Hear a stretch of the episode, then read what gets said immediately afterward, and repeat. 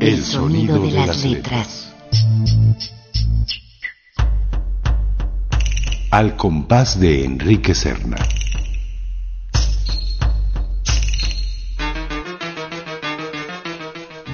Mente del escritor a la página del sonido.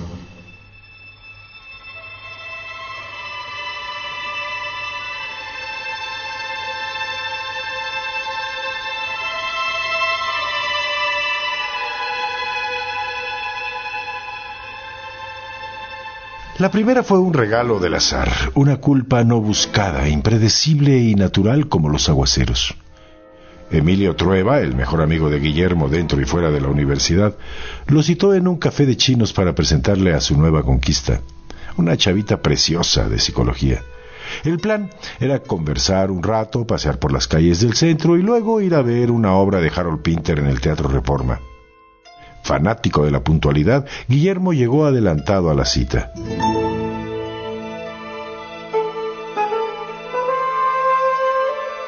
No fue el único. Tras la puerta vidriera del café, una trigueña deslumbradora leía en solitaria concentración. Era tan linda que le tuvo miedo y antes de entrar hizo una pausa de timidez en un estanquillo. ¿A quién le temía? ¿A ella o a sí mismo? A los dos quizá, pero más al bochorno de quedarse temblando en la banqueta como un terrorista indeciso.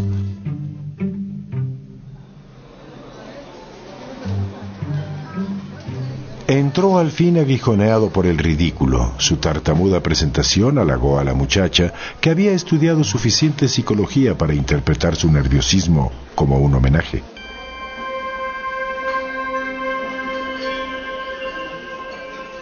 Se llamaba Clara. Tenía profundas ojeras de lectora voraz o de amante incansable. No usaba sostén y una mano brasileña de la buena suerte saltaba entre sus pechos pecosos cuando se reía sin ganas, pero con prometedora indulgencia, de los forzados chistes que Guillermo le asestó al ver el título de su libro, ideal para bromear a costa del amigo ausente. ¿Personalidad y neurosis? Mm. Ahora me explico por qué andas con Emilio. Quieres analizar un caso clínico, ¿verdad? Pues con él tienes material de sobra para ocho tesis. De pronto se le va el avión y pone los ojos en blanco como si cayera en trance. ¿Nunca te lo ha hecho? Clara negó con la cabeza. Es que contigo se finge cuerdo. Pero un día de estos te va a dar la sorpresa y pobre de ti si le gritas o los zarandeas cuando está en su viaje, porque se pone furioso. Llegó el café con leche que había pedido. Embrujado por el azul casi negro de los ojos de Clara, le puso cuatro cucharadas de azúcar. Se me hace que el pirado eres tú. Clara le quitó la azucarera tomándolo por la muñeca al tiempo que sentenciaba. Te vas a ver a rayos esa porquería con tanta azúcar.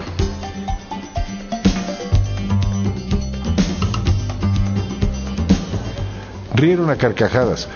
Ahora sí, francas y liberadoras. Con los espasmos de la risa, la mano de Clara se quedó como al descuido sobre la suya. Fue un contacto accidental, pero bastó para que Guillermo ardiera. Ya tenía celos retrospectivos, ya pensaba que la lealtad era una despreciable virtud canina, cuando Emilio irrumpió en el café y aplastó su naciente ilusión, saludando a Clara con un beso en la boca.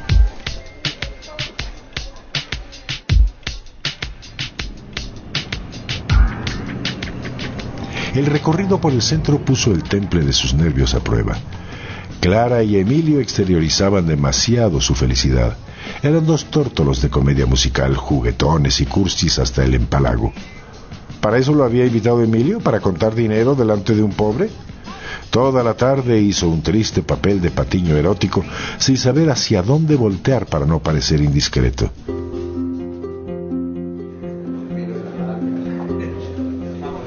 Su incomodidad no cesó hasta que se apagaron las luces del Teatro Reforma y empezó la función. Guillermo estuvo atento a la obra casi media hora. ni un minuto más, porque de pronto Clara, que tenía calor y se abanicaba el pecho con el programa de mano, empezó a rasparle la pantorrilla con la punta de su tacón izquierdo. Bueno, al principio creyó que se trataba de un tic nervioso y retiró la pierna con enfado porque no podía soportar, deseándola tanto, la limosna de un roce involuntario. Pero Clara estaba consciente de lo que hacía y no cejó en el pedestre asedio, llegando al extremo de quitarse el zapato para incursionar pantalón adentro con su pequeño y cínico pie.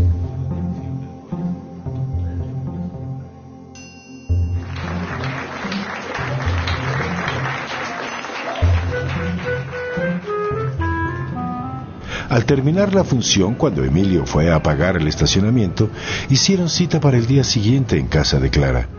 Pasaron el mejor domingo de sus vidas, amándose hasta ver constelaciones a ras de suelo.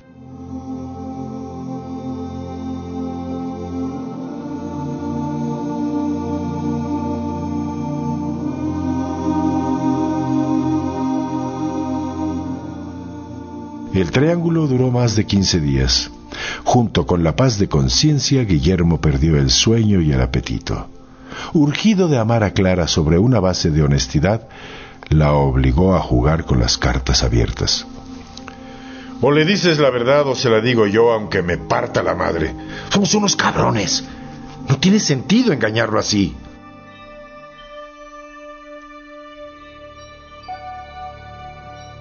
Más tarde admitiría Guillermo que su conducta no fue muy honesta ni muy valiente. Estaba seguro de haber desbancado a Emilio, de lo contrario no hubiera corrido riesgos, y encima había dejado a Clara con el paquete de la confesión. Pero cuando ella le contó cómo había reaccionado Emilio al saber la verdad y le describió su sonrisa displicente y su ojalá seas feliz con ese pendejo, se sintió castigado y un poco menos culpable había obtenido el desprecio, la bofetada moral que necesitaba para dormir sin pastillas.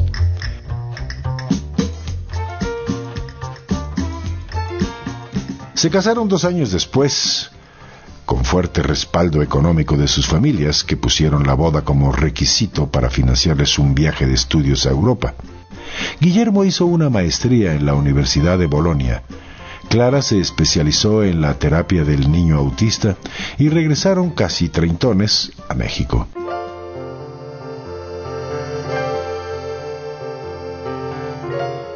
Tenían la mente más abierta, el carácter mejor templado, sin haber perdido el vigor de la juventud.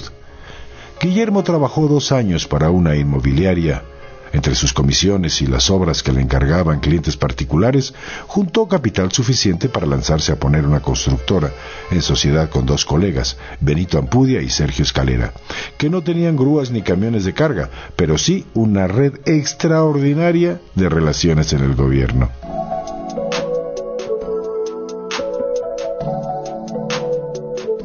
Clara no se cruzó de brazos viéndolo progresar. Aunque llegó a México embarazada y apenas aliviada del parto, recayó en la maternidad.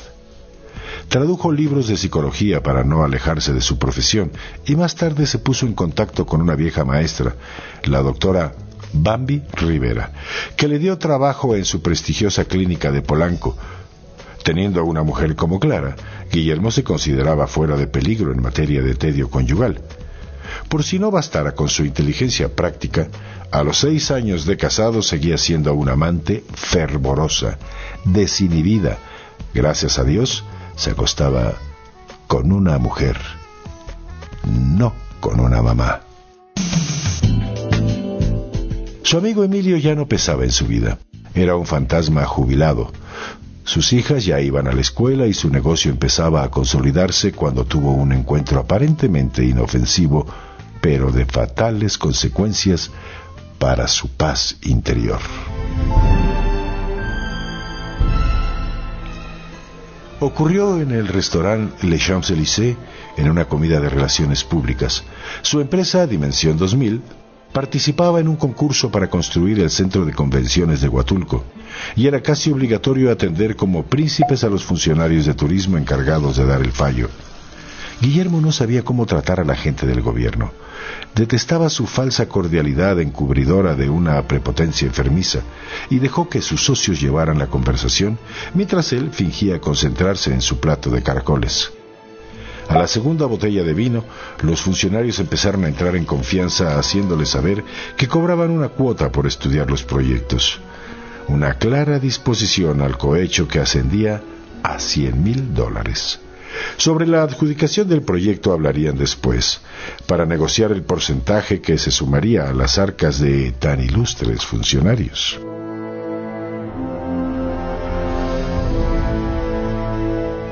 Guillermo tenía ganas de clavarle el tenedor en la panza.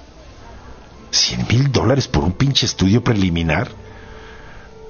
Necesitaba serenarse o echaría a perder el esfuerzo diplomático de sus socios. Dijo con permiso y se levantó de la mesa con la intención de remojarse la cara en el baño.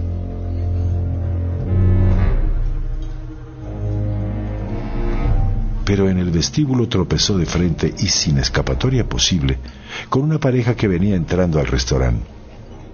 Emilio Trueba, con traje sport de banquero neoyorquino, del brazo de una pelirroja que parecía modelo de Vogue. Hermano, qué milagro, exclamó Emilio. Tras un momento de vacilación, Guillermo se resignó a saludarlo, primero con desconfianza, luego efusivamente al ver que su viejo amigo le tendía los brazos en señal de que no le guardaba rencor. Déjame presentarlos, dijo Emilio. Ella es María Elena, mi esposa. Él es Memo, el amigo de la universidad que me bajó la novia. ¿Ah, ¿Todavía sigues con Clara? Guillermo volvió a sentirse desnudo con todo y ropa como la última vez que lo vio. Eh, sí, sí, vamos a cumplir siete años de casados, respondió tratando de no evidenciar su turbación. ¿Ya ves cómo si era tu tipo? Las parejas que yo uno son para toda la vida.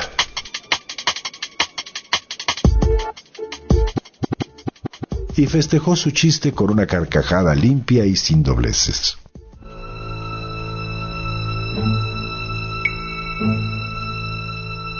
¿Bromeaba para ocultar su resentimiento? Más bien parecía un veterano de guerra mostrando la cicatriz de una vieja batalla, no como reproche al adversario, sino para firmar un armisticio con espíritu deportivo. Había sufrido quizá en el pasado, pero estaba tan repuesto del golpe que ahora podía reírse de todo. Y en cuanto a una hipotética envidia, iba tan bien acompañado que Guillermo se la tuvo a él. Marilena era un trofeo de casa mayor. Emilio le propuso que se tomara un trago con ellos, invitación que rechazó por no poder zafarse de los funcionarios turísticos. Intercambiaron tarjetas, volvieron a darse un abrazo y quedaron de hablarse, para salir uno de estos días con sus mujeres. El encuentro le dejó un amargo sabor de boca. Se había equivocado creyendo que perder a Clara debía ser una tragedia para cualquiera. Emilio no era un cadáver sentimental que se arrastraba por los tugurios de la Doctores pidiendo canciones de José Alfredo. Eso le quitaba un remordimiento, pero en vez de sentirse aliviado, experimentó una súbita devaluación de sí mismo, como si cayera de un sub y baja en el que se había mantenido en alto por el contrapeso de su víctima imaginaria. Clara lo acompañó en la caída. Su encanto de mujer fatal se esfumó ante la evidencia de que no había destrozado a ningún cordero. Guillermo empezó a notarle un fuerte parecido con las señoras de bata y pantuflas que llevaban a sus hijos a la escuela en las sucias mañanas de inversión térmica. También ella roncaba y se inmiscuía en los noviazgos de las criadas. También presumía sus viajes al extranjero con las vecinas y les restregaba en la cara cada nueva adquisición familiar. El equipo de video, la parabólica, el tercer coche para evadir el hoy no circula, Durante meses, por una mezcla de orgullo y tosudez, Guillermo se negó a reconocer que su intimidad había perdido tensión. Caería demasiado bajo si toleraba que un ex amigo y una culpa muerta le cambiaran la vida.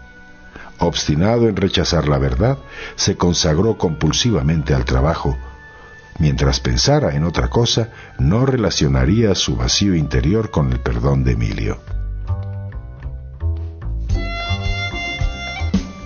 Soborno de por medio, Dimensión 2000 ganó el concurso para construir el centro de convenciones de Huatulco.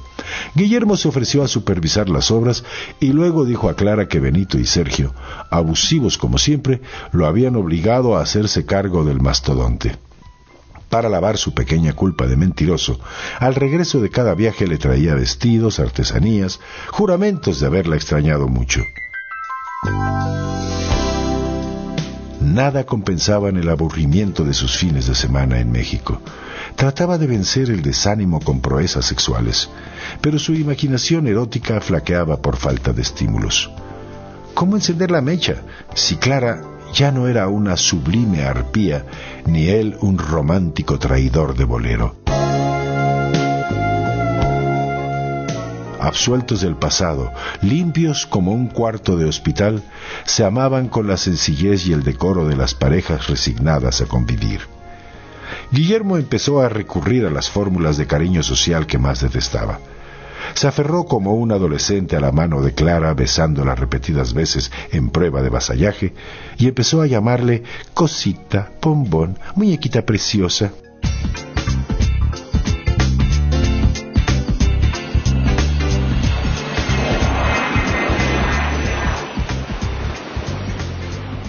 El avión a Huatulco sediento de agua salada. Esta vez no se limitó a ver mujeres con el pecho al aire. Después de tres martinis en la alberca del hotel, obtuvo la desenvoltura necesaria para hacer migas con una canadiense. Se llamaba Sharon, tenía 29 años. Era bióloga marina, pero no ejercía la profesión porque ganaba más vendiendo cosméticos. Sentimental y borrascosa resultó mucho menos accesible de lo que Guillermo esperaba. No quiso acostarse con él hasta el tercer día de conocerlo. Y ya en la cama a punto de entregarse, Sharon tuvo una crisis emocional. Le explicó gimoteando que cada vez que se metía en la cama con un extraño recordaba al gran amor de su vida, el cómico de televisión Jack Hamilton. Lo había conocido en Nueva York cuando todavía era actor de teatro experimental.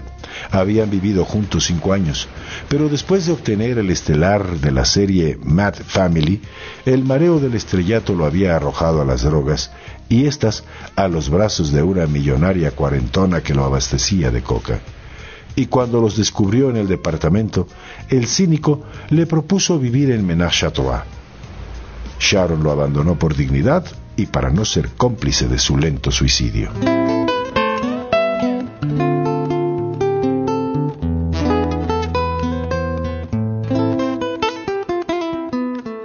Guillermo se las ingenió para extraer de esta modesta aventura una culpa enorme. Semanas más tarde, reintegrado a la familia después de concluir la construcción en Huatulco, se sentía un reptil entrometido en un coro de ángeles. Lo que más le decepcionó de sí mismo fue no tener valor para terminar con Clara. En vez de pedirle el divorcio, reincidió en las delicadezas de utilería. Su falsedad tenía una justificación moral. Estaba sacrificándose por las niñas. El heroísmo familiar no lo reconfortó por mucho tiempo. Culpado vivía mal, pero al menos vivía. Con las pasiones en regla era un vegetal intachable. Se emborrachaba por ocio, engordaba a conciencia. Clara ya no le gustaba ni en la penumbra.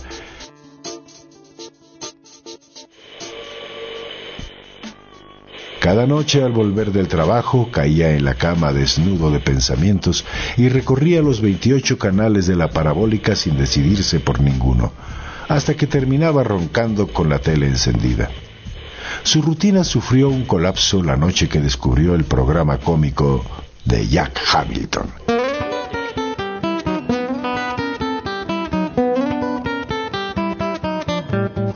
I have to say, I slept. Era la típica serie de enredos familiares con chistes anodinos y risas grabadas. Hamilton hacía el papel de un padre de familia bonachón. Guillermo se vio reflejado en el personaje de Jack. También él era un papá modelo en un hogar sin conflictos ni hormonas.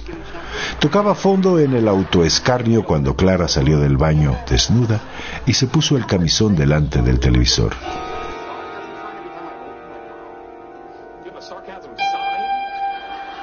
Al ver sus pechos pecosos recortados contra la pantalla, tuvo un capricho perverso.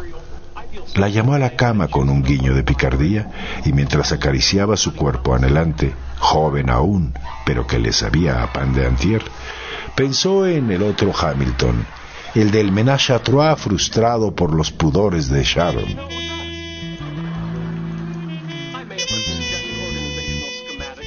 Él no tenía obstáculo para juntarla con la millonaria decadente, a la que su imaginación vistió con la lencería más obscena.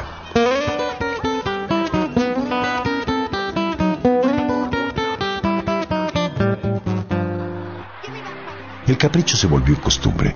Mad Family ponía el erotismo y él la voluntad. Clara creía vivir una segunda luna de miel.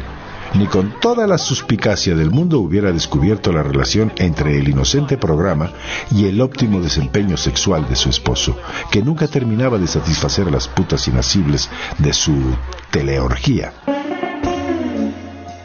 Guillermo había vuelto a sentirse culpable, aunque ya no hacía nada por evitarlo. Semanas más tarde, una culpa mayor apagó su combustión interna. Mad Family salió del aire de un día para otro, suspendida por tiempo indefinido.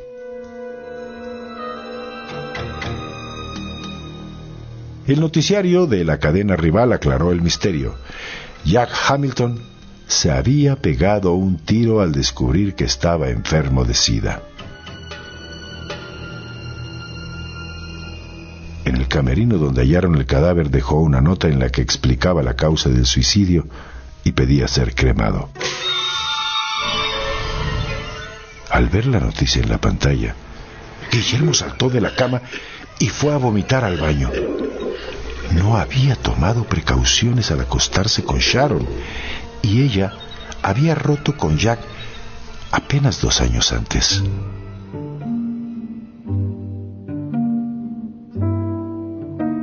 En los días que siguieron, Guillermo consumió fuertes dosis de antidepresivos y los socios de la constructora le dieron el empujoncito que necesitaba para estallar.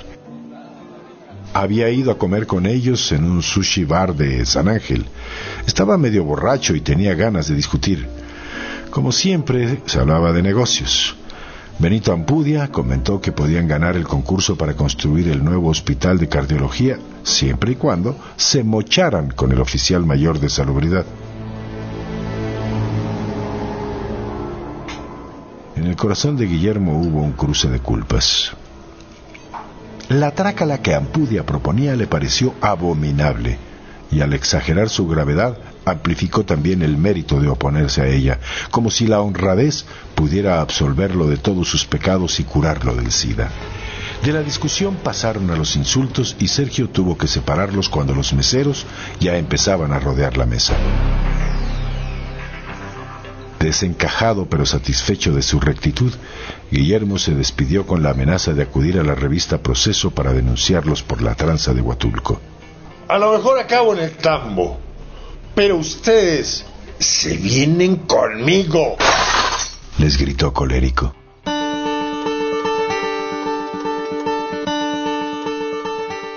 El viaje del restaurante a su casa fue un viaje de la exaltación a la depresión.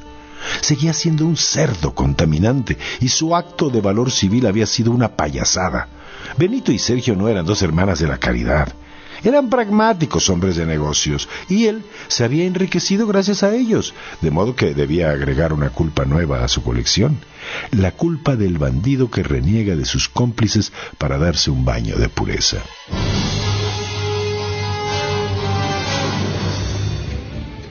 Clara no estaba en casa porque había ido a una conferencia de Bambi Rivera. Mejor para él, se sirvió un whisky en las rocas y echado en el sofá del estudio, pensó en el admirable cinismo de Benito. ¡Qué habilidad para esquivar culpas! Si él pudiera hacer lo mismo, si tomara las riendas de su carácter y mandara al diablo a todo aquel que lo hiciera sentirse culpable, comenzando por Clara, cambiaría el banquillo de los acusados por el asiento del juez, y en vez de darse golpes de pecho, asumiría con orgullo su maligno temperamento, sus placeres egoístas, las canalladas y traiciones que había cometido por necesidad vital. Se entusiasmó tanto con la idea que no quiso esperar a Clara para entrar en acción. Era innecesario tener un pleito con ella, pues había una manera distante de confesarle todo a quemarropa. Fue por la cámara de video a su cuarto. La colocó en la mesa del estudio enfocada hacia un ángulo del sofá. Se sirvió otro whisky en las rocas y tras una ridícula peinadita empezó a grabar.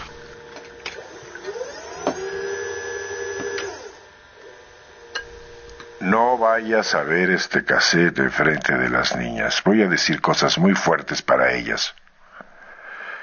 Mira, Clara. Desde hace tiempo te he estado mintiendo. Cuando fui a Huatulco te dije que Benito y Sergio me habían obligado a supervisar la obra, ¿te acuerdas? Pues era mentira. Yo me ofrecí de voluntario porque ya no aguantaba verte la cara todos los días. Te chiqueaba mucho pero por dentro me estaba llevando el carajo y quería acostarme con otra mujer. Pues bueno, allá en Huatulco me ligué a una canadiense que se llamaba Sharon. Tuvimos relaciones y ella me contó que había sido amante de un cómico de televisión. Ese cómico era Jack Hamilton, el sidoso que se mató.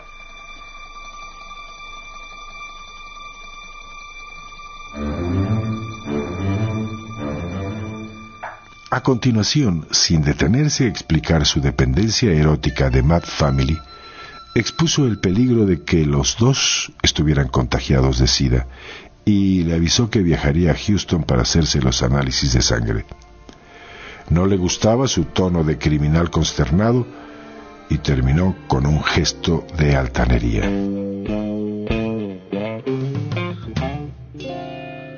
Espero no tener nada. Pero si acaso estoy infectado, te advierto que no voy a sentirme culpable. Tú no sufriste mucho cuando hicimos pendejo a Emilio, ¿verdad?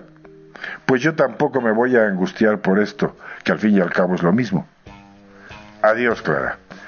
Cuando regrese voy a ver a mis abogados para los trámites del divorcio. Después de esto no creo que nos podamos aguantar.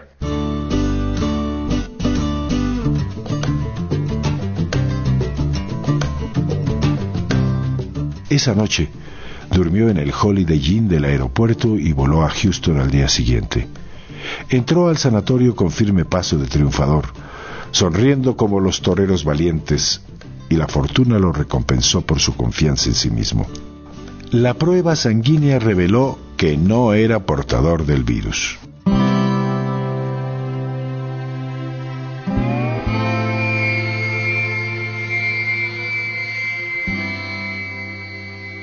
Volvió a México un sábado por la mañana y de inmediato quiso tranquilizar a Clara en lo referente a la enfermedad. En la puerta de su casa se habían apostado dos judiciales que bajaron de un dart blanco al verlo llegar. Tenían orden de aprehensión contra él. Pero, ¿de qué se me acusa? No te hagas pendejo, lo metieron al coche de empujones. Andas prófugo por lo del fraude a la constructora. Ahora sí ya te llevó la chingada. No supo cuáles eran los cargos hasta que su abogado lo visitó en los separos de la Procuraduría. Temiendo que los denunciara en el proceso, Benito y Sergio habían montado una trampa legal para culparlo de un desfalco por medio millón de dólares. Las pruebas de la acusación eran documentos bancarios en los que su firma había sido falsificada por una mano experta. El abogado había descubierto una malversación de Ampudia que era precisamente la que ahora le achacaba con el mayor descaro. Él podía sacarlo de prisión en seis meses, repartiendo mucha lana en los juzgados. No le quedaba otra que tomarse las cosas con filosofía. La quietud de la celda se prestaba para seguir su consejo. A las siete de la noche cortaba la luz y se quedaba tumbado en el catre oyendo las lejanas pisadas de los heladores. Entonces reñía consigo mismo. Era un estúpido por haberse creído ruin alguna vez. Después de tanto sufrir por culpas insignificantes o imaginarias, terminaba pagando una culpa ajena, como nuestro Señor Jesucristo. Ya eres víctima, estúpido. ¿Qué más quieres? Ahora tienes la conciencia como nalga de bebé. Serías muy cretino si después de esto vuelves a mortificarte por algo. Al tercer día de su traslado al reclusorio norte, cuando ya creía tener el alma blindada, le tocó hacer fajina de baños. Vio los charcos de orina, las montañas de mierda en los excusados, las moscas revoloteando en los basureros, y se volvió hacia el vigilante con una súplica en la mirada. ¿Qué? ¿Muy delicadito? Pues si no quieres, atórale, te sale en un tostón. Pagó la mordida sin titubear. Preguntó al guardia quién haría la limpieza en su lugar. Ah, por eso ni te preocupes, le contestó. Aquí sobran jodidos que no tienen para la cuota.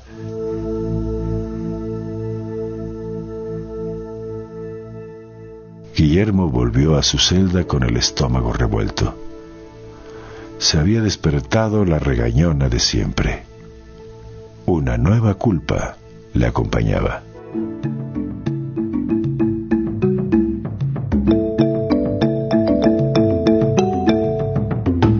Hemos escuchado El coleccionista de culpas de Enrique Serna.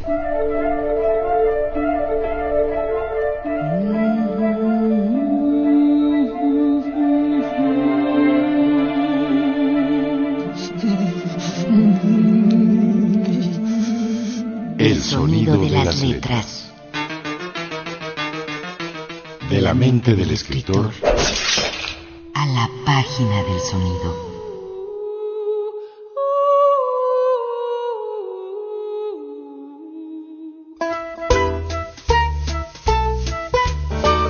Participamos en este programa Antonio Fernández y Antonio Calderón. Adaptación radiofónica Pilar Muñoz. Narración Mario Díaz Mercado. En una producción y ambientación sonora de Lourdes Mugenburg para Radio Educación.